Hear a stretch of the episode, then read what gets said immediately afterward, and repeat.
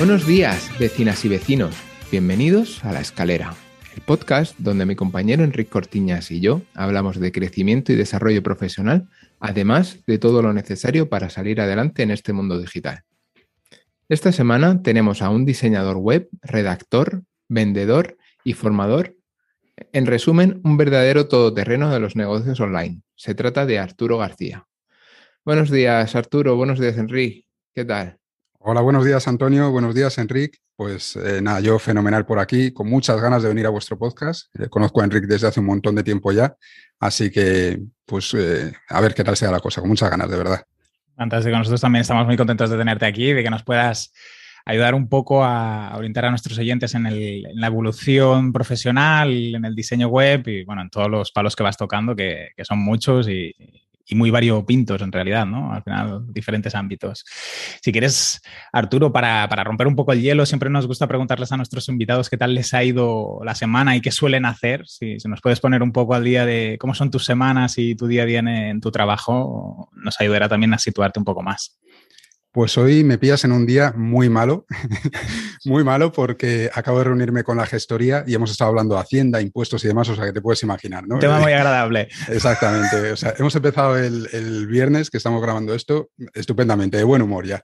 Eh, bueno, a ver, como norma general, mi semana la empiezo siempre con una reunión con mi asistente virtual a primera hora, donde planificamos el resto de la semana y vemos qué cositas hay por hacer y tal. Y luego se divide básicamente en tres áreas, digamos. Una es eh, la gestión de, los colaboradores, ¿no? Lo que es el equipo y tal, eh, temas estratégicos que vamos a hacer, eh, bueno, pues a nivel de, pues eso, estratégico en el negocio. Otra es la gestión del soporte. Tenemos dos academias, entonces a mí se me va bastante tiempo en el soporte con los alumnos, porque el soporte estratégico lo doy yo, aunque luego también todo lo que sea, pues soporte administrativo y soporte técnico, tengo dos personas que se encargan de eso pero toda la parte estratégica la llevo yo. Y lo que más tiempo me lleva y en lo que más dedico normalmente es a creación de contenidos. Al final son cursos para una academia, son cursos para la otra, el email, que ahora mismo no estoy haciendo email diario, pero cuando estás con el email diario, pues eh, se te va también entre media hora y una hora todos los días con eso.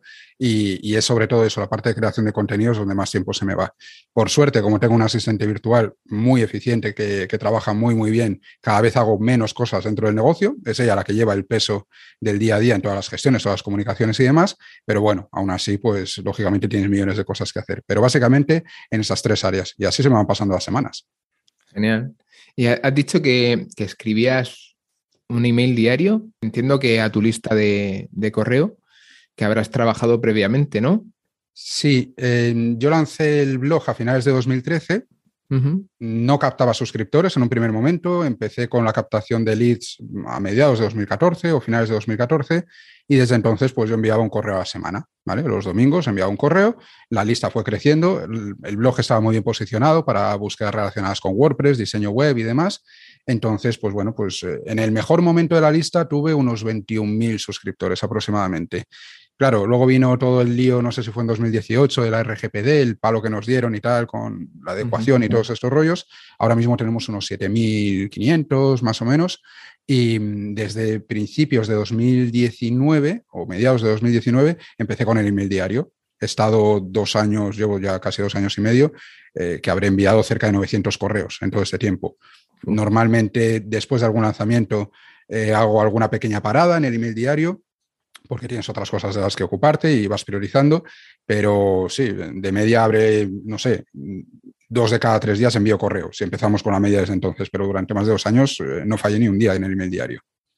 Hablando de este, de este inicio de tu lista de distribución, de, cómo empezaste a captar correos, ¿puedes contarnos un poco cómo ha sido tu evolución profesional, tus inicios y en qué situación te encuentras un poco ahora para que, para, más o menos supongo que todo el mundo te debe conocer, o por lo menos una parte de nuestros oyentes seguro que sí, pero para aquellos que no te conozcan, para que entiendan cómo, te has trasladado. Nosotros siempre hablábamos de desarrollo profesional y evolución profesional, pues eh, yo creo que tu ejemplo puede ser muy, muy bueno para, muchas personas.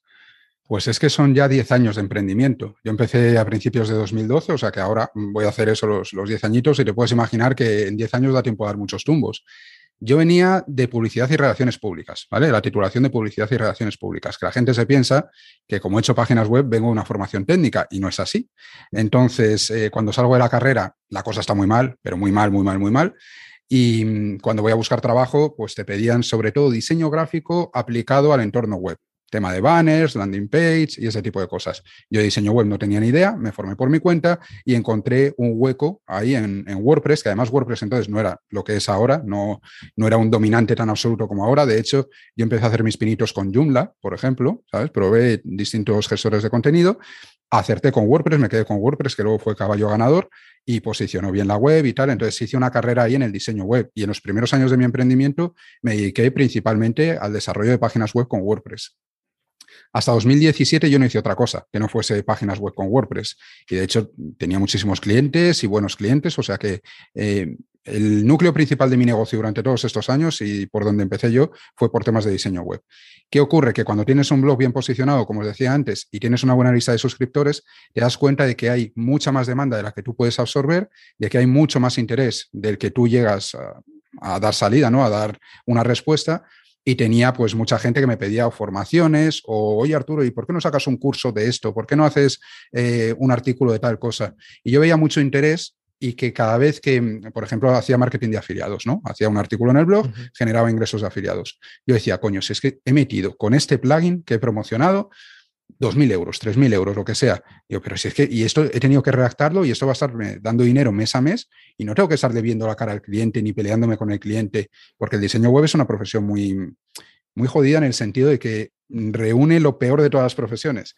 Y quiero decir, por un lado tienes, esto vosotros sabréis bien, tienes una parte de diseño, tienes una parte técnica. Hay pocos profesionales que sean buenos en lo uno y en lo otro, con lo cual pues ya ahí tienes una dificultad, o cogeas en un lado o cogeas en el otro, pero es que además es 100% personalizada, por lo menos haces páginas web, eh, pues eso, personalizadas, que no sean paquetizadas, intervienen en los gustos de, los clientes, dependes completamente de los contenidos que te pasen, imágenes, textos. Entonces, es muy complicado que los resultados que tú consigas sean rotundos, sean buenos, que el cliente quede satisfecho, que se acabe todo en plazo. Es una profesión muy complicada. O sea, es una profesión preciosa y se puede ganar mucho dinero con ella, pero poca gente es capaz de llevarla a cabo con, con suficiencia, ¿no?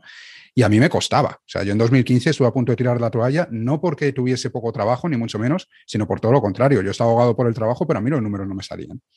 Y a partir de ahí empecé a buscar formas de monetización más escalables. Pues una era eso, era eh, marketing de afiliados, hicimos páginas de nicho, empecé con la formación, vendí un primer curso en 2017 para emprendedores que se llamaba Tu Web de 0 a 100. Luego después eh, lanzamos algún curso más, y eh, a finales de 2018, principios de 2019, empiezo con membresías y lanzo una membresía para diseñadores web profesionales, que es el núcleo principal de nuestro negocio ahora mismo, donde más eh, ingresos generamos. Y recientemente, hace unos seis meses aproximadamente, o cuatro meses, lanzamos Cerdo Estratega, que es una segunda membresía, en este caso sobre ventas, copywriting y estrategia para emprendedores, pues que a los cuales les cueste un poco toda esa parte, ¿no? De, conseguir clientes, de vender, de, conseguir mejores tasas de conversión. Así que ha sido un recorrido de, de publicista a diseñador web, a formador en un área, formador en otro, páginas de nicho y ahora reconvirtiéndome ya desde hace un par de años largos a temas estratégicos, copywriting, ventas y hacia ahí es donde, hacia donde quiero tirar. Has dicho que, mm, el, trabajo de freelance de, diseñador web, no solamente porque necesitas tener conocimientos a, nivel, a niveles estéticos y, técnicos, sino también porque tienes, estás entregando un producto muy infravalorado por parte del, cliente, sobre todo si, si, no tiene ya si no tiene ya una web funcionando y dándole dinero. Entonces, ¿cómo, cómo transmites tú esto a tus, a tus estudiantes dentro de la academia? Vale, este es un tema interesantísimo porque vosotros sabéis de sobra, y esto yo lo he hablado en algún email, hemos cruzado algún email, Enrique y yo, que las páginas web de, hechas con WordPress no solo se venden por 800 o por 1000 euros, como piensan la mayoría de los diseñadores web del mercado, piensan que WordPress no se puede vender muy caro. ¿vale? Es un concepto, es un, no sé, como un dogma que hay ahí eh, sobrevolándonos, porque cada vez que van a dar un presupuesto, el cliente les dice que es caro. Entonces, mm, se crea un poco la sensación de que es que no me van a pagar más que esta cantidad. Pero tú has dado con la tecla, Antonio, al final se trata de llegar a clientes que sí que valoren la herramienta que estás poniendo en sus manos. Si es un cliente que sabe lo que quiere hacer con esa página web, que tiene un tráfico, que monetiza directamente la página, es decir, que va a perder dinero si esa página no funciona bien, ¿vale? Que se va a dejar dinero encima de la mesa, ese cliente sí lo valora bien. Yo siempre pongo como ejemplo a mis alumnos el caso de Jara y Sedal, es una página que, conseguí hace muchos años y que es seguramente mi cliente más importante. La revista Jara y Sedal tiene eh, aproximadamente, dependiendo de las temporadas, pero aproximadamente un millón de visitas al día. ¿Vale? Al día. Entonces, ¿qué ocurre con ese millón de visitas? Pues que continuamente están generando ingresos por clics en la publicidad, en los banners y demás. Esa web, si está caída cinco minutos, están perdiendo dinero, literalmente, ¿vale? Entonces, ¿tú te piensas que cuando haces un rediseño para Harry Sedal, a ellos les preocupa que el presupuesto sea 300 euros arriba o abajo?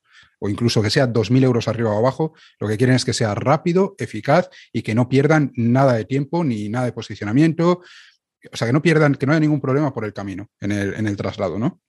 Entonces ahí, lógicamente, sus exigencias son mayores, pero coño, si eres un buen profesional y eres capaz de llevarlo a cabo, no debería haber ningún problema. Y el rendimiento económico que sacas también es mucho mayor. Yo aquí siempre le digo a los, eh, a los alumnos, cuando me, preguntas tú, ¿no? ¿Qué, le digo a los alumnos sobre este tema? Eh, el blog es un, es un arma muy peligrosa para captar clientes de diseño web. Muy peligrosa. ¿Por qué? Como norma general decimos, bueno, hay que tener un blog para posicionar, para que nos vean clientes. Pero fijaros, eh, el proceso que hace todo el mundo para conseguir clientes con, una estrategia de blogging, de captación de, vamos, de, marketing de contenidos, es hacer un análisis de palabras clave. ¿No? Entonces, cuando tú vas a un análisis de palabras clave, decidme vosotros cuáles son las búsquedas que, que, más hay relacionadas con diseño web y con WordPress. Pues seguramente el tipo de qué es WordPress, qué es un plugin, mm, cómo hacer una página web, es decir, son búsquedas em, con un nivel de conciencia muy bajo de gente que está iniciándose en este mundillo, que apenas conoce de todo esto o que incluso están buscando para hacerlo ellos mismos. Por lo tanto, el tráfico que te llega a través de búsquedas em, por Google suele ser un tráfico muy poco cualificado, con un nivel de conciencia muy bajo que está todavía en pañales y que le queda muchísimo recorrido hasta que llegue a ser un buen cliente, hasta que esté preparado para conocer el potencial de la web. Entonces, cuando tú le das a esa persona un presupuesto de 800 euros y resulta que está viendo un anuncio al lado que le está saliendo de one on one con las páginas por 2 euros al mes o de Wix o lo que sea, te cuesta muchísimo convencerle. Simplemente eso es un concepto de copywriting que lo, lo acuñó Eugene Schwartz hace 50 años los niveles de conciencia del cliente por los cuales pasa hasta que se convierte en, un cliente. Tiene que hacer una investigación, tiene que pasar, eh, bueno, pues por una serie de fases hasta que está preparado para comprar. Y en el diseño web, en muchos casos, estamos atacando a clientes que quieren una página web porque su competencia la tiene, ¿vale? o porque les han dicho que tienen que tener una página web pero ellos no saben, no son conscientes de qué pueden hacer con la web. Y de hecho, si tú les explicas, y esta también es una lucha que tengo con mis alumnos, si tú les explicas qué puede hacer la página web por ellos y lo que tienen que hacer para que esa web les dé resultados, los pierdes, los espantas, porque tú les dices, mira, si quieres posicionar, tienes que hacer una estrategia de contenidos para que Google tal, de link building, de no sé qué, o de redes sociales, lo que sea, ¿no? O tienes que pagar publicidad. Entonces ellos empiezan a decir, coño, entonces no es solo la web, es que también tengo que meter aquí y aquí y aquí. Y muchas veces los espantas. Entonces, por eso es más difícil todavía, porque muchas veces atraemos a clientes que no tienen ni idea, porque por mucho de nosotros estemos en el marketing y conozcamos este ecosistema, la gente de fuera llega aquí y se piensan que una página web pues son, pues bueno, cuatro cositas que vas a tocar ahí, que eso ya va a aparecer en primera página de Google y se acabó. No tienen ni idea de todo lo que hay por detrás. Y hacer ese proceso de educación a ese tipo de cliente es muy complicado, eh, es, muy exigente en tiempo y en dinero en muchos casos. Por eso, yo lo que recomiendo siempre es llegar a clientes que ya tengan un nivel de conciencia mucho más alto, es decir, clientes, como decíamos antes, que ya se estén jugando dinero con su página web, que ya sepan de qué va todo esto. Y para eso, lógicamente, tienes que tener pues ya un cierto nivel eh, como diseñador por un lado y un cierto nivel también eh, en cuanto a tus capacidades comerciales. Llegar y saber explicarle por qué eso que tú vas a hacer pues tiene un, retorno de inversión positivo para el cliente. Y ahí nuevamente nos encontramos con el problema de muchos diseñadores y es que no son buenos en la parte de venta.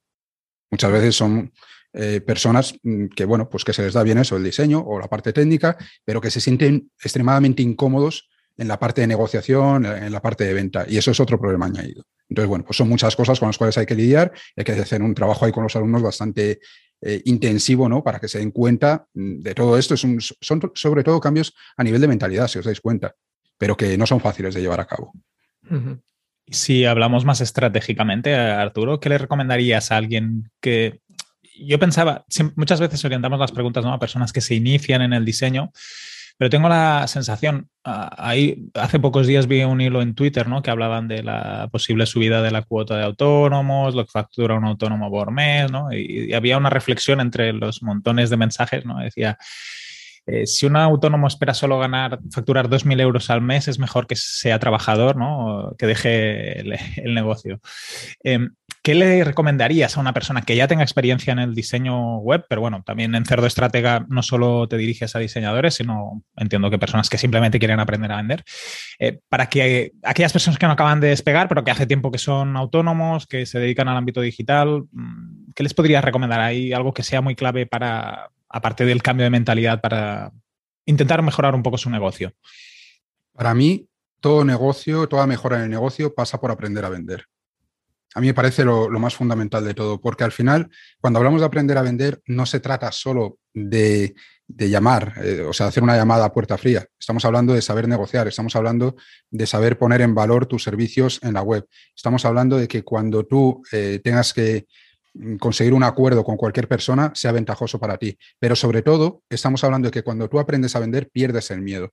La mayoría de, la, mayoría de los autónomos o la mayoría de los emprendedores em, actúan sobre el miedo o basados en el miedo. Yo tengo una figura que tengo identificada dentro de mis alumnos, que es la del eterno aprendiz, por ejemplo, que podría encajar con ese, ese perfil que me dices tú, que es un autónomo que lleva años pero que está, mm, bueno, pues siempre formándose, siempre aprendiendo, no avanza en su negocio, te das cuenta que está sobreviviendo siempre con la cabeza ahí un poquito fuera del agua, pero siempre en el mes a mes, su, mejor, o sea, su negocio no mejora eh, de un año para otro, está siempre más o menos igual.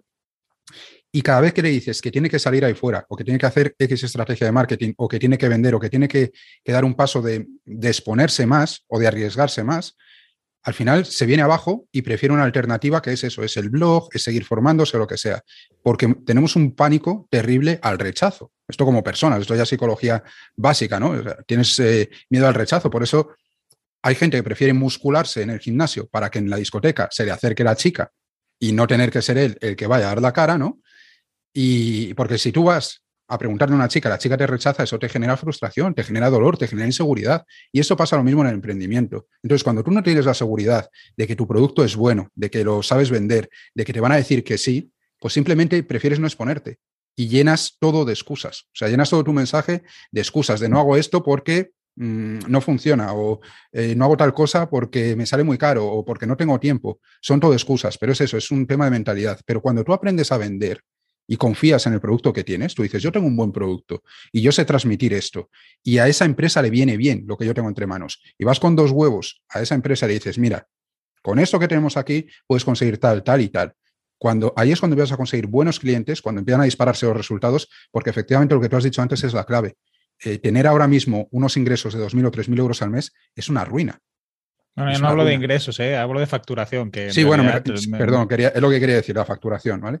Eh, tú facturas 3.000 euros al mes y le quitas 21% de IVA, sobre los beneficios quita lo que tengas, ¿no? De lo que te corresponda según los tramos, que puede ser un 25, un 30, un 35, lo que sea, y, te das cuenta de que la mitad de lo que estás facturando o más se va para el otro lado, o sea, se va para Hacienda, no se va para ti. Y si te suben la cuota de autónomos, ni te cuento. Por lo tanto, necesitas más margen. Es imposible, yo con números se lo he demostrado a mis alumnos, es imposible que tú haciendo páginas web a 800 euros seas capaz de sobrevivir a medio plazo en el diseño web. Si lo haces es porque vives en casa de tus padres en una habitación o porque eh, estás cobrando en B o porque no tienes ningún tipo de gasto. Y, con los 600 euros al final de mes que te van a quedar, pues con eso sobrevives. Pero es imposible. Entonces tenemos que aumentar radicalmente nuestros beneficios y eso pasa por conseguir mejores clientes y, por, y para tener mejores clientes tienes que saber vender. ¿La oferta de tu web en 72 horas la seguís teniendo activa? No, nos la hemos cargado. Hace ya seis meses o casi cerca de un año nos la hemos cargado. Por esto mismo, ¿no? No, no por eso. Esta, a ver, em, lo que hemos hablado hasta ahora son desarrollos personalizados. Tu web en 72 horas era un servicio paquetizable, 100% escalable y que ejecutábamos en tres horas. Entonces nos daba, era el producto que mejor margen de beneficio tenía para nosotros. Y además es 100% delegable. Yo hacía que no tocaba una web de esas, pues años. Eso lo hacía Carlos, mi compañero, todo. Entonces, entraba el cliente, compraba la web, no hablaba ni siquiera con nosotros, Carlos la ejecutaba en tres horas y se acabó. ¿vale? La llamamos web en 72 horas para tener un margen, pero tardábamos tres horas en hacerla. Entonces, el problema no era el margen de beneficio. Nosotros vendimos ese servicio muy bien durante mucho tiempo y, ganamos mucho dinero con eso. El tema está en que cuando haces algo que funciona, la gente tiende a copiarlo. Entonces, si tú buscas ahora en Google tu web en 72 horas, la nuestra ya no aparece, porque eso ya te digo que nos lo cargamos, pero hay infinidad de clones por ahí que nos copiaron. Y a, precios variopintos también. Sí, claro, porque eh, los hay que dicen, bueno, pues si, si Arturo la pone a 400 euros, yo la voy a poner a 350 y así tengo una ventaja competitiva. Todos sabemos que reducir precio con respecto a tu competencia por un tema matemático de, de 2 más 2 son 4, pues eh, al final tiene un límite, ¿no? O sea, va a llegar un momento en el cual eso no te sea rentable. Así que no puedes estar compitiendo siempre en que sea un poquito más barato. Y luego hay gente que le ha puesto añadidos, la han vendido más caro, vale, genial. A mí lo que me gusta es mm, coger mi rumbo, hacer las cosas como a mí me interesa, como a mí me apetece y, seguir por el camino que yo creo que tengo que hacer. Y cuando veo que hay gente copiando o que es un producto que ya no es novedoso, o bien lo cambio radicalmente o pivoto, giro. Y ya está. Y, el que siga copiando o el que quiera seguir por detrás, pues que arree, ¿sabes? O sea, yo lo que hago es no mirar a mis competidores en ese sentido. Yo cuando miro a mis competidores es siempre para hacer algo diferente. Yo me puedo fijar en la gente que está ahora mismo con membresías de un tipo, de otro, yo cuando lancé, por ejemplo, Diseñadores Web Pro, para que iba a hacer una membresía de tipo técnico, es decir, que todo estuviese basado en herramientas y demás, habiendo un boluda, por ejemplo, a 10 euros al mes u otras herramientas basadas en snippets, en código, en no sé qué, pues no, yo la hice basado en la, en la parte estratégica que es la que a mí se me da bien y la que considero que había un vacío en el mercado brutal que no, no, estaba cubriendo nadie. Pues me meto ahí, en el hueco que yo encuentro, no copio lo que le está funcionando a otro. Con ese servicio igual, ese servicio detectamos una, necesidad, lo desarrollamos y cuando veo que hay muchas copias en el mercado y que, bueno, pues más o menos todo el mundo está haciendo lo mismo, cojo, me lo cargo y me meto en otra cosa. Pero es lo bueno de ir un poco no te voy a decir liderando, porque no se trata de liderar, se trata de ir haciendo lo que a ti te da la gana, que si te van saliendo clones por el camino, ellos muchas veces eh, no saben ni lo, ni lo, que están copiando ni por qué lo están copiando. Simplemente piensan que si a este le está funcionando, voy a hacer lo mismo, pero no saben lo que hay detrás, ni por qué a ti te está funcionando, ni qué mensaje tienes, ni cómo consigues los clientes. Entonces, bueno, pues ir copiando sin saber muy bien cómo ni por qué, nunca, nunca suele salir bien a largo plazo. Y yo lo que hago es eso, es pivotar y se acabó ese servicio. Nos lo cargamos, me meto en otra cosa y no hay ningún problema. ¿Y cuándo eres consciente que necesitas pivotar, Arturo? A ver, a mí me lo pide el cuerpo continuamente. Eh, es decir, yo el, peligro que tengo es que a mí continuamente el cuerpo me pide hacer cosas nuevas. Yo ahora en 2022, fíjate que acabamos de lanzar una academia, lanzaría otras dos o tres cosas sin ningún problema y tengo una lista de ideas de negocio brutal. O sea, el trabajo para mí, el esfuerzo, está en sujetarme. Es decir, no, tío, claro, no te metas en más cosas, que es que no tienes todavía consolidado esto y esto hay que asentarlo bien y tal, y luego ya cuando sea, cuando puedas, pues te meterás en otra cosa. Entonces, yo soy siempre muy optimista con mi tiempo soy muy optimista con las cosas que soy capaz de hacer con, el tiempo que tengo disponible y que si me meto en podcast y que si me meto en otra academia y que si el email diario, que si tal, digo, yo me voy a meter con todo, yo puedo con todo, porque te piensas que la ilusión y la motivación va a poder con todo, pero luego viene la realidad en el día a día y, coño, pues no es tan sencillo, ¿no? Entonces, eh, ¿cuándo mm, hay que pivotar? Pues por un lado, cuando tú ves que el cuerpo te lo pide, si es que ya tienes una intuición como emprendedor, es decir, yo soy un gran defensor de la intuición porque considero que es el conocimiento inconsciente que has ido adquiriendo con el paso de los años, que te está hablando ahí en segundo plano, que quizá tú no, eh, racionalmente no sabes explicar por qué una persona te da mal feeling o por qué ese cliente crees que te puede salir mal. Tú no eres consciente realmente de por qué, pero hay algo que te dice que eso, cuidado, ¿no? Que, que no molan. Y, creo que es eso, son los aprendizajes que hemos ido eh, adquiriendo durante un montón de años. Entonces yo me fío mucho de mi intuición y cuando ya tienes una experiencia, eso al principio no lo puedes hacer, pero cuando tienes una experiencia y crees que hay una oportunidad de negocio ahí o que esto que estás haciendo tiene poco recorrido, yo me fío bastante de esa intuición porque me ha venido, me ha ido bastante bien haciéndole caso. Dicho esto, mm, para dar un poco un contexto más objetivo en el cual alguien pueda tomar como referencia. Hombre, si tú ves que haciendo siempre lo mismo, como decía Einstein, creo que era, ¿no? Si siempre estás haciendo lo mismo y el resultado no cambia o no mejora, pues tienes que probar otra cosa. Y eso del, emprendimiento yo creo que mm, pues es probar, eh, fallar, pivotar, mm, consolidar, o sea, siempre es ir asentando lo que te funciona e ir cambiando lo que, lo que ves que no cuadra. Y bueno, pues yo he ido pivotando mm, cada vez hacia donde, eh, donde quería estar y ahora, sinceramente, no tengo ninguna necesidad de pivotar. Ahora me siento muy a gusto donde estoy. Ahora estoy en una fase de consolidación. Entonces depende un poco del momento y los resultados que estés obteniendo. A nivel familiar, en tus correos diarios expones momentos de, tu día a día. ¿Cómo tu pareja o tu contexto familiar te ayuda a este foco? ¿no? Porque en los correos por lo menos se transmite que consult, no sé si la palabra es consultar o comentar, no, no, sabría identificar, ¿no? pero parece que tienes ahí un diálogo sobre qué hacemos, qué no hacemos ¿no? Eh, a nivel profesional en el ámbito personal. ¿no?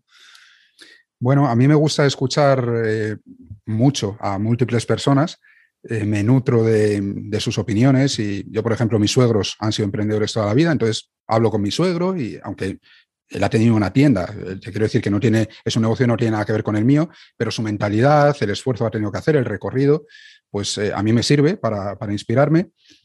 Mi pareja es hija de, eso, de, de, emprendedores. Mis padres son funcionarios, pero con un espíritu emprendedor muy marcado. Entonces, eh, toda la familia, mm, pues al final te va dando distintos puntos de vista y yo lo escucho todo, para al final hacer lo que me sale a mí de las pelotas. Es decir, yo escucho a todo el mundo, pero al final mm, no hago caso a nadie, ¿vale? Eh, por ejemplo, mi pareja eh, es carne de funcionariado porque ella es una persona con, que necesita tener una estabilidad, que necesita tener una certeza, que es incapaz de lidiar con el estrés, con las incertidumbres que puede tener el emprendimiento. Y aunque yo, en, bueno, pues al principio, en los primeros años de relación, sí que la intentaba convencer un poquito más de que emprendiese, luego me di cuenta de que no, de que no podía ser y que además eh, hay gente que vale para una cosa, gente que vale para otra, gente eh, pues de todo tipo, porque además tiene que haber gente de, todo tipo, ¿no?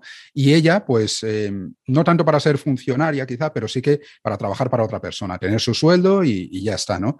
Y, tener también una libertad, o sea, tener una libertad. A ella le gusta, es profesora de inglés y le gusta, pues bueno, eh, poder hacer su temario, hacer sus clases como ella quiera. Entonces también tiene esa necesidad de libertad, pero no vale para emprender. Y, está bien, no hay ningún problema con eso. Simplemente que hay gente pues, que el emprendimiento no es para ellos. Entonces, te puedes imaginar que sus opiniones suelen estar más enfocadas a, mira, a ver, Arturo, no te metas en esto, que a ver si no sé cuál, pero si ahora que esta academia te iba muy bien, ¿dónde te vas a meter a otra? Pero tú no querías hacer tal cosa. Entonces la vuelvo un poco loca, la verdad. Eh, lo que pasa es que también me sirve como contrapunto para ponerme los pies en el suelo.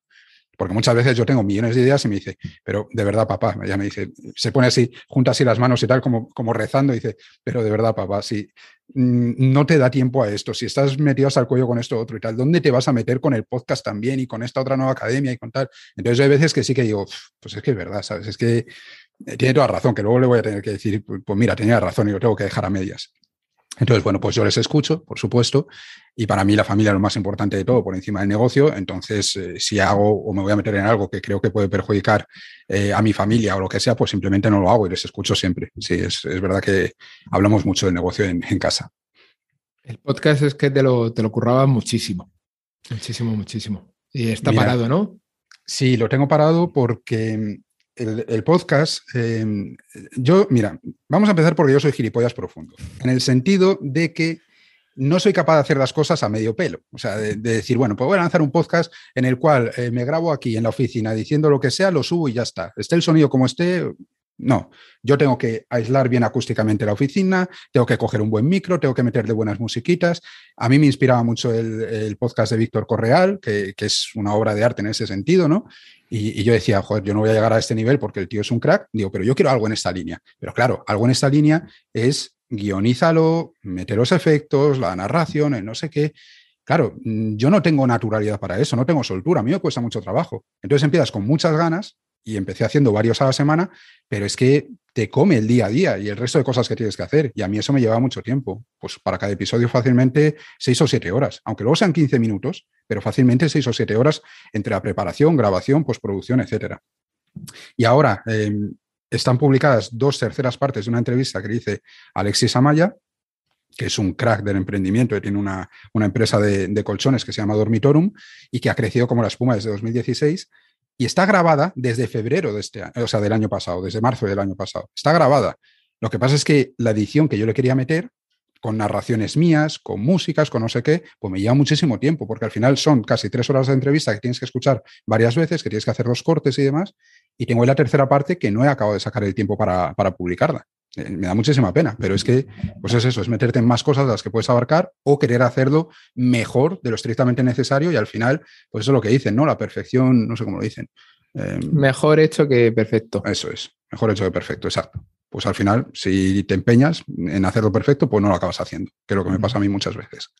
Y aparte del blog, que comenzaste con el blog, eh, podcast, también la newsletter, ¿qué, estrategias de captación de clientes para ti has utilizado?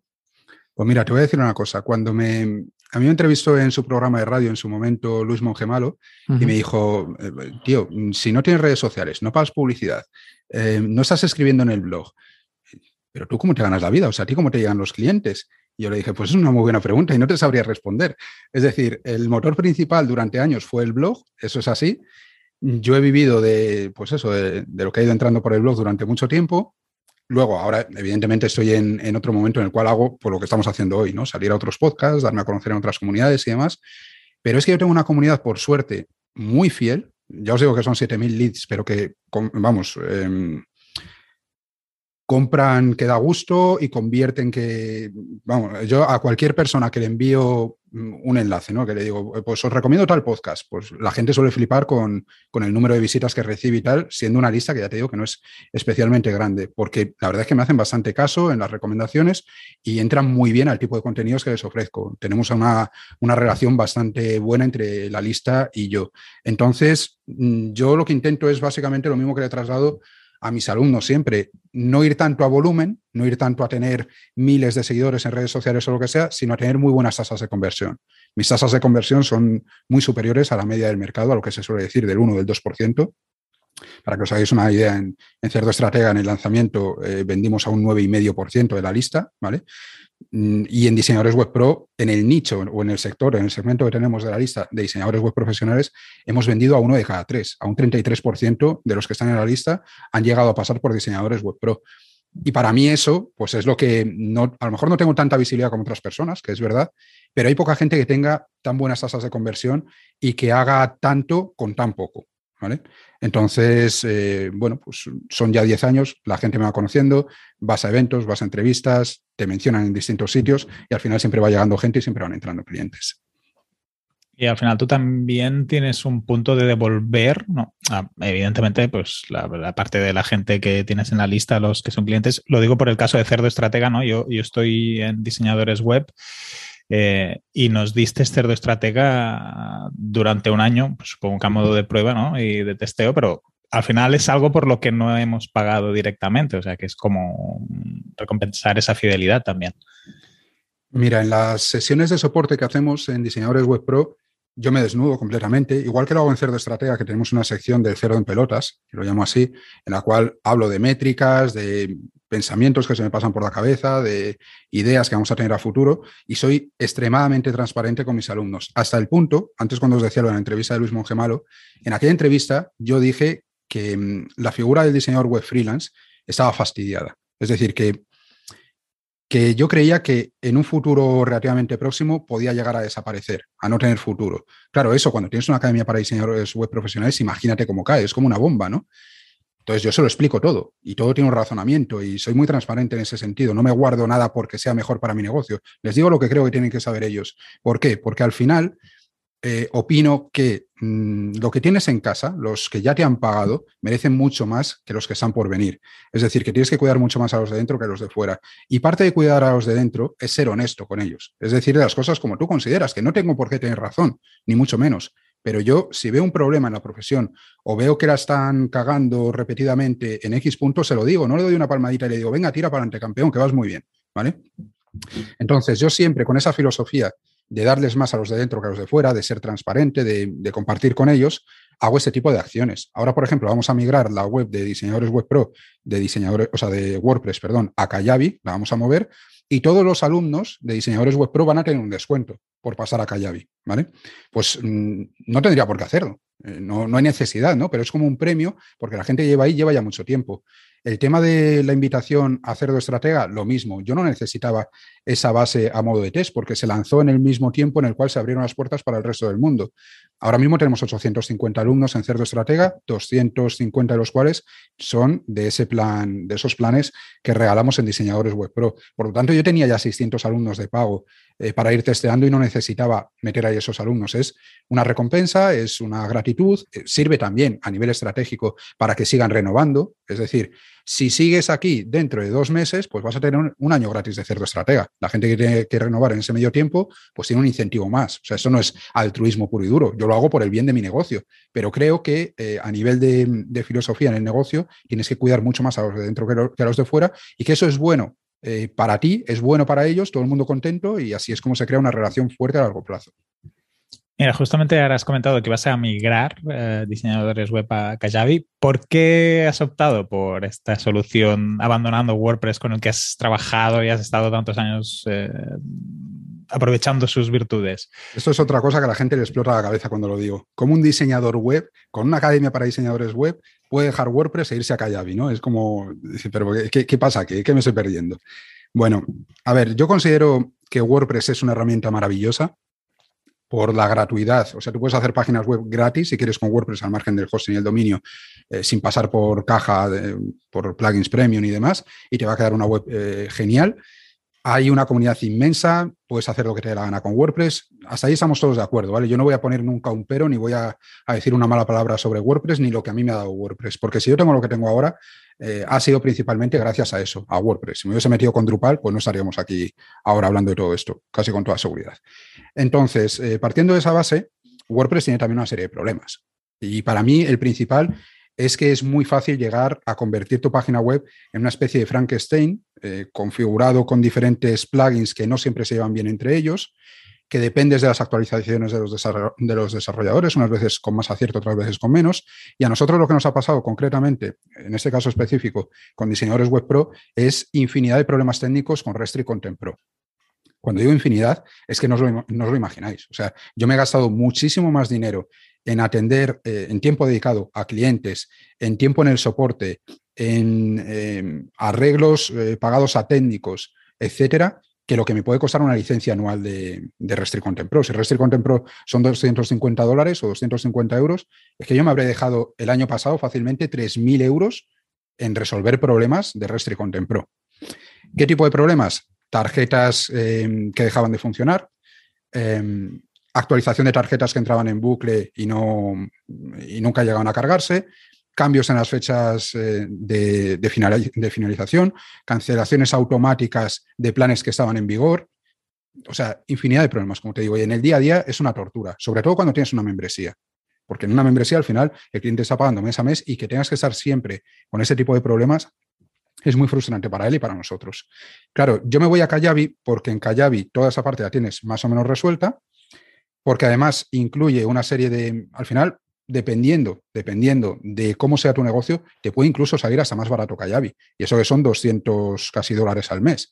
Pero es que si vas eh, sumando Active Campaign más el hosting, más Vimeo, más, eh, en fin, todas las herramientas que pone a tu disposición, a nosotros, a nivel de números, incluso nos salía mejor. Pero es sobre todo tenerlo todo en el mismo sitio, todo gestionado para que no te dé problemas y en una plataforma eh, unificada que tiene, por ejemplo, a nosotros nos viene muy bien, que tiene aplicación para móviles. Entonces, tú, mm, si estás haciendo otras formaciones de Kayabi, por ejemplo, Álvaro Sánchez también tiene formación en Kayabi. Em, ¿Cómo se llama? Aparejador Iván tiene formación en Kayabi. Entonces, si tú estás en, en, diferentes formaciones, tú tienes tu aplicación de Kayabi en el móvil y puedes ver las distintas formaciones ahí. Y para nosotros era fundamental que tuviese aplicación del móvil porque queríamos tener una versión en audio de la academia. Que no fuese todo en vídeo, para poderlo consumir. Yo soy un gran, un gran defensor de, la formación en audio porque yo consumo mucha formación en audio cuando voy en el coche, cuando estoy fregando, cuando salgo a, correr.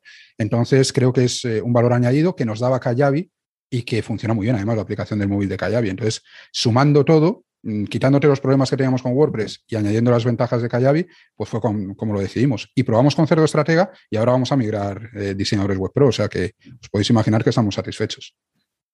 A nivel de soporte técnico, eh, ¿son buenos? No. Ellos. No. No son buenos, no son buenos. O sea, son muy amables, son muy amables. Antes eran buenos, por lo que me dicen, antes eran buenos cuando tenían la sede en Estados Unidos o en Canadá, donde fuese. Eh, tenían ahí el soporte y eran los propios técnicos que desarrollaban la aplicación los que te atendían.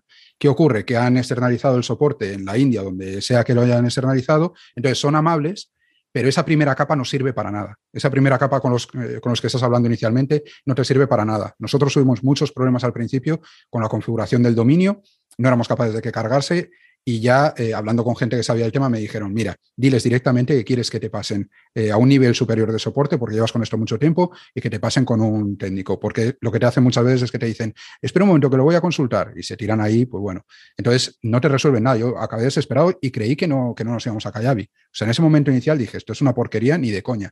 Lo que pasa es que, bueno, al final no lo resolvieron y a partir de ahí sin problemas. Y el soporte posterior ha ido bien. O sea, fue esa parte inicial la que nos, la que nos dio bastante, bastante por saco. Después han funcionado bien y sobre todo que es que se encargan ellos de todo. Porque al final si se les cae Callavi, se le cae para los miles de clientes que tienen, no solo para mí, con lo cual se dan mucha prisa en resolver el problema que sea.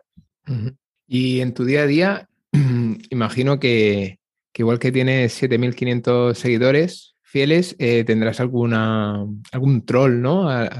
alguien que te odie, alguien que te haya mandado algún mensaje estilo, ah, seguro que no es que no es tan bueno lo que haces. Es que si no tienes de esos, eh, algo falla en tu negocio. Algo falla, algo estás haciendo mal si no tienes de esos.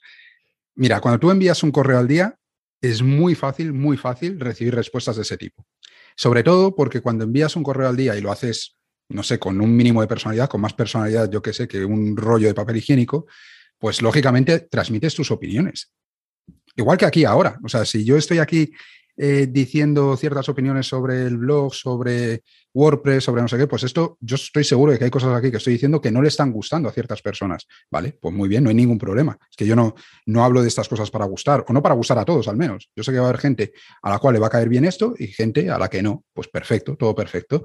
Cuando tú eres neutro en tu mensaje, cuando no molestas a nadie, tampoco es, a ver, es complicado que le estés gustando a alguien. Estás siendo tan políticamente correcto o tan neutral que al final, pues ni chicha ni limonada, ¿no? O sea, te quedas ahí un poco a medio camino de todo.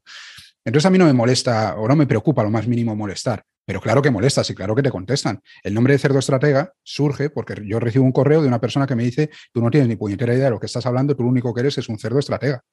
Digo, vale, pues venga, para saca, para saca el nombre, ¿sabes? Entonces, eh, sí, y me, han, me han dicho que era un gilipollas y que, mm, pues eso, y que dejase engañar a la gente y que no sé, mil historias, ¿no? Y otro vende humos más que deja eh, su trabajo para vender cursos, o sea, eso está, entre comillas, a orden del día. Pero a mí no me importa, porque yo tengo eh, cientos, ya no miles, pero bueno, más de mil alumnos en esos momentos que tienen una opinión diferente y ya está. Y son los que me importan, son los que me pagan y tengo una lista de suscriptores que son los que al final acaban confiando en mí y el que no esté a gusto en la lista o el que no quiera escucharme, oye, tiene infinidad de sitios más a los que ir a insultar o a, o a compartir su, no sé, sus opiniones. O sea, yo no tengo ningún problema con eso, pero claro que los hay. ¿Fuerzas? ¿Fuerzas a, a que te salten? O sea, ¿agitas el árbol o, o no? ¿O te vienen...? A veces sí. A veces sí. A mí me gusta meterme en charcos también. Yo lo reconozco que luego esas respuestas te, sirven para más contenido, o sea, estás retroalimentándote. Dice, mira lo que me han dicho. Y entonces ya generas... Eso genera autoridad. Cuando tú, tú muestras públicamente una crítica que te, han hecho y la rebates, mm, demuestra transparencia, demuestra seguridad en ti mismo, demuestra que te da un poco lo mismo eh, recibir una opinión negativa porque tu manera de pensar, de opinar o de actuar está por encima de lo que te digan otras personas. Entonces, efectivamente, te sirve para generar más contenido, pero no solo eso, es que eh, a nivel de copywriting, a nivel de persuasión, fíjate lo que te he dicho antes, tú necesitas no ser frío, no ser neutral, pero es que todo lo que escueza es susceptible de generar una venta. Si yo te dejo frío, eh, mira, en las etapas de la venta, la parte inicial está basada en sentimientos. Esto ya lo dijo Aristóteles hace pues, 2000, 3000 años, no sé cuándo, cuándo vivió Aristóteles exactamente, eh, con su triada o su triángulo de la persuasión, que básicamente mm, habla de emoción en una primera etapa, de credibilidad en una segunda etapa y de lógica en una tercera etapa. Con lo cual, si tú analizas cualquier embudo de ventas, se basa en eso. Emoción, inicialmente, generar una credibilidad eh, con tu mensaje para que confíen en ti y finalmente dar argumentos racionales. Por eso, cuando hacemos un PLF o cualquier estrategia de captación, inicialmente nos basamos en sentimientos, luego vamos demostrando nuestra autoridad y cuando tú llegas al carrito, el carrito está rodeado de eh, las preguntas frecuentes, de datos, mm, de cifras, porque es, son ya valores más objetivos que respaldan la decisión final. Tú eh, compras, esto lo decían, lo dijeron grandes copywriters de, la antigüedad, decían, eh, tú compras por la emoción, pero justificas esa compra con la razón. Entonces, la emoción tiene que estar siempre, siempre, siempre presente en cualquier fase de venta, ¿no? en cualquier estrategia de marketing. Y no necesariamente emociones positivas. Es que tú puedes, mm, a través de la pena, no de la pena, a través de la tristeza, a través de la envidia, a través de los celos, a través de un montón de sentimientos negativos, puedes vender, porque se está removiendo algo por dentro en la otra persona. Y cuando algo escuece por dentro, mm, es cuando eso es lo que hace que te muevas. Si tú tienes una reacción fría a lo que te están diciendo, te quedas inmóvil, o sea, no, no está teniendo ningún efecto en ti. Que el generar una sensación negativa te puede salpicar también y, que te devuelvan un insulto. Sí, claro que sí, claro que puede suceder. Pero que también hay mucha gente que compra porque dice, joder, tío, es que tenías toda razón. Y yo mira que no quería verlo y mira qué tal, pero es que cuando me lo dijiste le estuve dando vueltas toda la noche y al final dije, es que es verdad, coño, si no hago esto, estoy haciendo gilipollas. Entonces, bueno, pues eh, es más arriesgado que quedarte quieto, que no molestar, pero también es mucho más efectivo. Has hablado de, que a veces te, otro diseñador que se dedica a vender cursos de formación y así, a alguien que vende servicios, ya no hablo solo de diseñadores, ¿le recomendarías vender formación y en qué momento le recomendarías que empezara a vender formación? Porque cada vez yo tengo un poco la sensación que casi todos, ¿no? Ya sobre todo agencias, ¿eh? si hablo de agencias, pues casi todas las agencias tienen como su pequeña academia, su estructura formativa. ¿En qué momento recomendarías a un profesional que empezara a hacer formación? Lo primero, yo no recomiendo a todo el mundo hacer formación, ni mucho menos. Perfecto. Eh, lo, primero que te diría es que para mí la formación no ha sido más que una, una vía, una forma de generar más ingresos dedicando menos tiempo. O sea, yo lo que he buscado ha sido un modelo más escalable. Si tú encuentras un modelo más escalable que no dependa de la formación, que dependa, pues eso, de marketing de afiliados, que dependa de recomendaciones, que dependa de un servicio paquetizado, es decir, que tú lo puedas escalar, que lo puedas delegar, que no dependa todo tu tiempo, mm, o sea, que, no haya una relación directa entre el tiempo que tú inviertes con los ingresos que generas, para mí ahí sí está la clave. Yo, en, ese caso, siempre cito a, Warren Buffett, que dice que si no encuentras una manera de generar ingresos mientras duermes, eh, trabajarás hasta el día que te mueras. Y es verdad, ¿no? Eh, puede ser con inversiones, puede ser como tú quieras, pero tienes que poner tu dinero a trabajar para ti. Y, que no sea eso, simplemente si trabajo ahora gano dinero, si no trabajo estoy fastidiado. Entonces yo eso sí se lo recomiendo a todo el mundo, buscar fórmulas para escalar el negocio y generar ingresos, si no pasivos, recurrentes con la mínima inversión de tiempo posible. Ahora, la formación es una de esas vías. ¿Pero sirve todo el mundo para eso? No, es que hay un montón de gente, a mí me lo dicen un montón de alumnos, dice, yo no quiero dar formación, no me gusta, ¿sabes? No es una cosa que, que yo me sienta cómodo. Entonces, por lo tanto, no tienes por qué dar formación tampoco. ¿Cuándo, si lo quieres hacer, cuándo te recomiendo hacerlo? Pues cuando tú consideres, por un lado, que tu experiencia profesional es lo suficientemente amplia como para dar ese servicio con soltura, esa formación con soltura. Y aquí a lo que me refiero es que si te hacen una pregunta, tú la sepas resolver. Porque hace años, yo recuerdo, Fran Escipión decía que, oye, mira, si no necesitas saber mucho, mucho, mucho de un tema o que sepas más que tu audiencia, ya puedes vender un curso. Digo, hombre, pues es que hacerte un, verte un vídeo en YouTube de jardinería, por ejemplo, y empezar tú a enseñar jardinería por ahí cuando no has plantado eh, un trozo de césped en tu vida, pues yo no lo veo. No lo veo, porque en cuanto te digan, oye, ¿y pero ¿y qué pasa si no agarra bien en esa superficie? ¿Qué vas a hacer? ¿Te vas también a YouTube a consultar qué se hace en esa situación? Entonces, si tú estás suelto como para resolver todas esas dudas, creo que puede ser el momento eh, o un indicador de que estás preparado para la formación. Si no estás, no te ves suelto para dar esa formación, no te metas, no te metas porque es que no vas a ir bien. Aparte, ya no entro ni siquiera en temas de honradez, de, ética ni de nada. O sea, te estoy hablando objetivamente de tu negocio. Es que se van a dar cuenta de que no sabes lo que tú decías que sabías. Entonces, ese es un buen momento para empezar a, dar formación y luego también necesitas una audiencia. Que es, hay gente a mí me dice, eh, oye, mira, mm, estoy pensando en montar una membresía. Digo, vale, ¿qué lista de suscriptores tienes? No, 150 personas. Digo, ¿a cuánto vas a vender la membresía? Eh, había pensado 10, 15 euros. Digo, vale, vamos a echar cuentas, ¿no? O sea, tú tienes números redondos, 100 personas, una tasa de conversión del 10%, ya tendrías que ser un copy buenísimo, ¿no? Para conseguir ese, ese porcentaje. Vas a tener 10 alumnos de entrada. A 10 euros al mes, 100 pavos. O sea, eso es lo que te va a dar a, ti tu membresía. Y vas a estar dedicándole el mismo trabajo eh, con 100 alumnos que con 2.000. Pues tú verás si te merece la pena. Entonces, si no tienes ya una cierta atracción, no tienes un, eh, cierto volumen de seguidores, meterte a dar formación, pues ya me contarás cuántos cursos vas a vender, dos, tres. si lo que estás haciendo son másters de 5.000 euros, pues igual con dos o tres alumnos te vale, pero te quiero decir que no, como norma general, la gente se mete a dar formación sin tener eh, los recursos necesarios para hacerla rentable, esa formación. Súper buenas recomendaciones, Arturo. Hablamos un poco más del futuro de, de, diseñadores web, de cerdo estratega, de esas pivotaciones. ¿Cuáles tienes objetivos a medio plazo y largo plazo con tu membresía y con lo que vas haciendo? Sí, claro, siempre. A mí me gusta ir planificando las cosas aproximadamente a tres años vista. Luego, por supuesto, por el camino puede haber cambios de rumbo, pero me gusta tener un punto en el horizonte hacia el cual me dirijo, porque es el que me marca un poco si las decisiones que estoy tomando en el día a día van alineadas con ese objetivo futuro o no. Entonces, eh, diseñadores web pro, vamos a hacer el tercer aniversario ahora dentro de un par de meses. Migramos la plataforma a Kayabi, tenemos un montón de ideas a nivel de contenidos.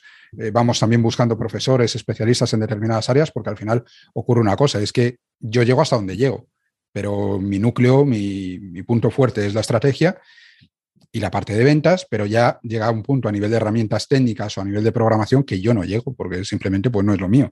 Entonces vamos subcontratando. Ahora, por ejemplo, vamos a publicar un curso en unos meses de un fisio, un fisioterapeuta, que en principio dices, coño, ¿qué tiene que ver eso con el diseño web? Bueno, pues los diseñadores, diseñadores web, como los emprendedores digitales en general, pasamos mucho tiempo sentados, tenemos problemas de espalda, posturales y mil historias, bueno, pues hemos pedido un curso orientado a eso, ¿no? al perfil nuestro y tal, cómo resolver ese tipo de problemas. Con lo cual vamos ampliando el tipo de cursos que tenemos para ir dando eh, un servicio o un contenido integral que ayude a los diseñadores web, a veces más desde el punto de vista estratégico, a veces más desde el punto de la conciliación, financiero, legal, o sea, vamos cada vez más ampliando el contenido que inicialmente era estrategia y herramientas y poco a poco va, eh, va aumentando, ¿no? Entonces, sí, claro, tenemos muchos planes para diseñadores web pro y luego para hacer de estratega ahora mismo estamos consolidando, habrá un nuevo lanzamiento, una nueva apertura de puertas seguramente en junio y a partir de ahí pues se trata de ir metiendo la mayor cantidad de gente posible. El feedback actual es muy bueno, con lo cual no va a haber muchos cambios em, a corto plazo, porque llevamos cuatro meses y de momento la gente está muy satisfecha con, con, el formato y demás. A lo mejor dentro de un año, dentro de X tiempo, pues vamos haciendo cambios, pero eh, el objetivo es mantener estas dos academias y no meternos en muchos más charcos, la verdad. Y ya para terminar, una pregunta que siempre hacemos a nuestros invitados. Eh, ¿Cuál es la última inversión que has hecho que más ha repercutido en tu mejora personal? Personal. Personal. Uf, madre mía. Es una pregunta difícil. A todo el mundo le genera ciertas dudas. Sí, es muy difícil porque es que además te diría que pasa por una inversión profesional. Es decir, eh, yo en, a mediados del año pasado invierto en un mentor para que me ayude a delegar mi negocio, ¿vale? Que en principio parece que es algo 100% profesional, pero que ha tenido, eh, bueno, un, impacto brutal en mi vida personal, por la sencilla razón de que aprendí a delegar, aprendí a confiar en otras personas, como tenía que, hacer una transferencia ¿no? de, eh, de ocupaciones o de, en fin, de, las tareas que tiene que hacer eh, mi equipo en el día a día dentro del negocio y sobre todo me ayudó a encontrar a María, que es mi asistente virtual actual, con la cual estoy encantadísimo, que trabaja, vamos, eh, fenomenal, es muy buena y que a mí me ha descargado absolutamente de trabajo. O sea, yo ahora mismo, al principio os decía un poco lo que hacía, mm, ahora mismo trabajo aproximadamente, os diría que entre la mitad y una tercera parte de lo que trabajaba hace seis meses. Es que es una barbaridad, o sea, es un cambio brutal que a ti te permite, pues yo hace unos días fue mi cumpleaños, ese día no vine a trabajar. Pues no me hacía falta. Digo, pues está María y está atendiendo las cosas, pues eh, yo me puedo permitir cogerme eh, tiempo disponible para mí porque ella en el día a día gestiona el negocio sin ningún tipo de problema. Entonces eso ha repercutido en que yo puedo estar más tiempo en casa, en que he vuelto a hacer deporte, en que ahora me ha dado por, meterme con el jardín de mi casa que eso era impensable hace un tiempo, porque digo, ¿dónde me voy a meter yo con el jardín? Lo pago y se acabó. Pues ahora digo, pues mira, tengo tiempo, me voy a meter con el, con el jardín de casa.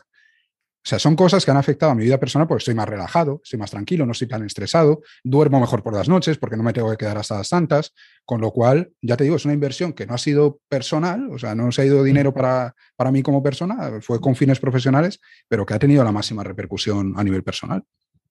Sí, sí. Y a nivel, o sea, a nivel psicológico, como que, que tuviste que romper muchas barreras, ¿no? Imagino, porque si llevabas tantísimos años tú solo tirando del carro, empezar a delegar. Pero es que no solo en eso, es que si lo piensas, yo soy un tío súper tímido, que con el paso del tiempo y tal me he ido soltando, pues por necesidades del negocio, porque me he obligado, pero soy un tío súper tímido que me ha costado siempre un huevo. En, mi primera versión de la web, yo no quería poner una foto mía en el sobre mí, por ejemplo. Me da un palo terrible que alguien viese una foto mía y que yo no supiese quién estaba viendo eso. Supongo que son cosas que a la gente que va entrando en ese mundillo, pues le cuesta, ¿no? Aunque ahora ya es todo como mucho más abierto y tal, pero en 2012, cuando yo empecé con esto, eh, el tema de la marca personal no estaba, no era un tema tan conocido como puede ser ahora. Y yo he ido superando miedos, vergüenzas durante, pues eso, todos estos años, porque me he ido exponiendo cada vez más y ha sido una lucha continua contra mí mismo y mis demonios. Y llegados a este punto, al tema de María, yo tenía muchos complejos porque yo lo había, intentado muchas veces antes. O sea, yo desde 2015 había intentado delegar y nunca lo había conseguido con éxito. De hecho, eh, no teníamos una formación en, en, diseñadores web pro a propósito de eso, porque yo no veía cómo enseñarle a otra persona cómo delegar cuando yo no había sido capaz de hacerlo con éxito. Y hemos contratado a la persona, al mentor que me ayudó a mí para dar un curso sobre estos temas, que fue el que me ayudó y el que, el que me puso sobre, sobre la pista. Ahora, también te digo, yo no he sido de estas personas que, que no quieren delegar de ninguna manera y que son como una mamá helicóptero vigilando a sus polluelos y que está todo el día encima de los trabajadores. No, no, es que yo lo que quiero es que, María, no me des un ruido. Ella eso lo tiene clarísimo, lo sabía desde el minuto uno y no me da ni un ruido. Pero es que Carlos en el soporte tampoco me da ni un ruido. Yo lo que quiero es centrarme en mi parte y a ellos dejar deshacer. Si son buenos profesionales y confío en ellos, no tiene por qué haber ningún problema por hacerlo así. Si no son buenos profesionales y hay problemas, pues ya me pondré encima de ellos y veremos cuál es la solución. Pero a día de hoy funciona muy bien y yo estoy encantado, vamos. Te cuesta porque es un cambio de concepto, lógicamente, cambian tus rutinas, cambia tu manera de trabajar, las herramientas incluso con las que trabajamos han cambiado mucho, pero bueno, es como cualquier eh, fase de aprendizaje, eh, es una curva que tienes que pasar y ya está. Pero vamos, ya te digo, esto fue junio, julio del año pasado, estamos en febrero y en seis meses a mí me ha cambiado la vida, como se suele decir. ¿Y sois tres en el equipo de momento? Sí, fijo, sí. Carlos está en la parte técnica, que es el que me ha ayudado también con todas las páginas web, o sea, cuando hacíamos eh, webs, porque ahora ya hace pues, un año aproximadamente que no hacemos ninguna, y él era el que hacía, bueno, yo hacía eh, los bocetos iniciales, negociaba con el cliente y demás, le pasaba luego a él todo lo que teníamos que hacer y él hacía la ejecución luego de las páginas interiores em, y la, acaba rematando, ¿no? Y ahora ha pasado, bueno, ya desde que lanzamos eh, Diseñadores Web Pro, está en el soporte técnico de la academia. Mm, como os digo, yo hago el soporte estratégico, María el soporte administrativo y luego María se encarga de toda la parte administrativa, pues de, de impuestos, gestión de colaboradores, gestión de profesores, por ejemplo, buscar a los profesores, hablamos con ellos, o sea, yo apruebo los temarios eh, decidimos los profesores en, conjunto, pero luego ella los contacta, negocia con ellos y tal. Esa entrevista, por ejemplo, la ha negociado ella, igual que todas. O sea, ella hace una labor no solo de ahorrarme tiempo, sino de generar ingresos gracias a la, visibilidad que me, que me, consigue. Entonces, ella va contactando diferentes podcasts y tal, y vamos trabajando el marketing también a través de, de los contactos que va haciendo ella. Y somos tres, o sea, somos tres ahora mismo en el equipo fijo. Lo que pasa es que luego tenemos gente que hace campañas de publicidad o eso, los profesores externos que vamos pagando. En fin, tenemos diferentes eh, colaboradores mm, puntuales, pero en el equipo, lo que yo considero equipo, somos tres personas. Y si alguien quisiera invitarte a su podcast, ¿qué, debería hacer? Pues enviar un correo a social.arturogarcía.com o administración y nosotros, vamos, yo voy a cualquier sitio. Mira, te voy a decir una cosa, no voy a cualquier sitio, solo voy a sitios donde me, donde me siento cómodo. Si me invitan a congresos donde hay gente que no me apetece, o es un blogger que tiene, o un eh, influencer, o un referente con muchísima visibilidad, pero que no está alineado con, con mi marca personal, lo que yo no hago nunca es poner en juego mi reputación o mi marca o el trabajo que llevo hecho durante muchos años por conseguir más leads. Es decir, me cuido mucho de a quién se me asocia y demás. Así como no me importa eh, generar un conflicto en un email o decir lo que me apetece y, que eso me pueda traer consecuencias negativas, eso no me importa. Lo que no quiero es que la asociación de mi marca a otras personas haga que a mí se me meta en, lotes en los cuales no quiero estar. Estoy hablando directamente de tema de vendehumos y demás. Pues no, si yo considero que esa persona mm, no cumple con lo que yo considero que es un profesional ético o su mensaje es demasiado rimbombante o lo que sea, pues yo no voy ahí. No me importa venir a un podcast que sea más pequeño o podcast incluso que están empezando que llevan un par de episodios y que no los conoce nadie. No me importa, a mí me encanta, es un rato que, lo disfruto. O sea, no es ningún tipo de obligación para mí. Pero no voy a un sitio en el cual yo luego me quede con el run run de, tío, aquí no tenías que haber venido, ¿sabes? Genial, pues. Así que si me quieren, si me quieren invitar, yo voy, donde sea. Eh, en la comunidad tenemos un pequeño grupo de Telegram donde tenemos gente que tiene diferentes podcasts, seguro que alguno se, se, anima a invitarte. Y tenemos algunos específicos sobre web y gente que se dedica más al mundo del desarrollo. Pues para terminar, Arturo, cuéntanos dónde te podemos encontrar, eh, haznos spam de valor para que la gente que se quiera apuntar a, las membresías, a seguirte en tu lista de suscripción. Vale, en estos momentos las dos academias están cerradas. Abriremos diseñadores web pro de nuevo en, abril y Cerdo Estratega en junio. Entonces, bueno, a la academia ahora mismo no se puede entrar, pero se puede entrar a la lista de suscriptores y ahí, bueno, os aseguro que se van a enterar, pero bien, de cuando vayamos a abrir las puertas, ¿no? Entonces, eh, ya os digo, ahora mismo no estoy escribiendo un correo al día, pero normalmente sí que lo hacemos hablando de estrategia, de ventas, de batallitas varias que me van pasando y, se pueden apuntar a través de cerdoestratega.com, ¿vale? Eh, principalmente. O sea, si van también a diseñadores web pro o arturogarcía.com, también acabarán suscribiéndose al mismo sitio, pero eh, ahora, bueno, pues el punto de entrada principal es cerdoestratega.com. Perfecto. Animamos a toda la gente que se suscriba a la lista de, de Cerdo Estratega. Muchísimas gracias, Arturo, por estar con nosotros este ratito y, bueno, a ver si podemos quedar otro día para cuando hayas hecho otra pivotación o generado alguna nueva línea de negocio o idea, pues te invitamos y, nos la cuentas cómo, cómo te va. Vale, muchísimas gracias a vosotros. Yo, para futuras ocasiones, encantadísimo de venir otra vez, pero ya os digo que si es cuando pivote, espero que pase bastante tiempo, porque hay que sujetarse, hay que intentar consolidar lo que tenemos, pero sí, desde luego, cuando hay alguna novedad y tal, lo hablamos y, y os lo vengo a contar aquí. Genial. Fantástico. Pues muchísimas gracias. Antonio, ¿dónde te podemos encontrar? A mí en antoniosánchez.pro y a ti, Enric. En enriccortiñas.com y en catcommerce.cat. Nos vemos aquí 15 días, Antonio. Hasta dentro de 15 días. Un abrazo. Chao.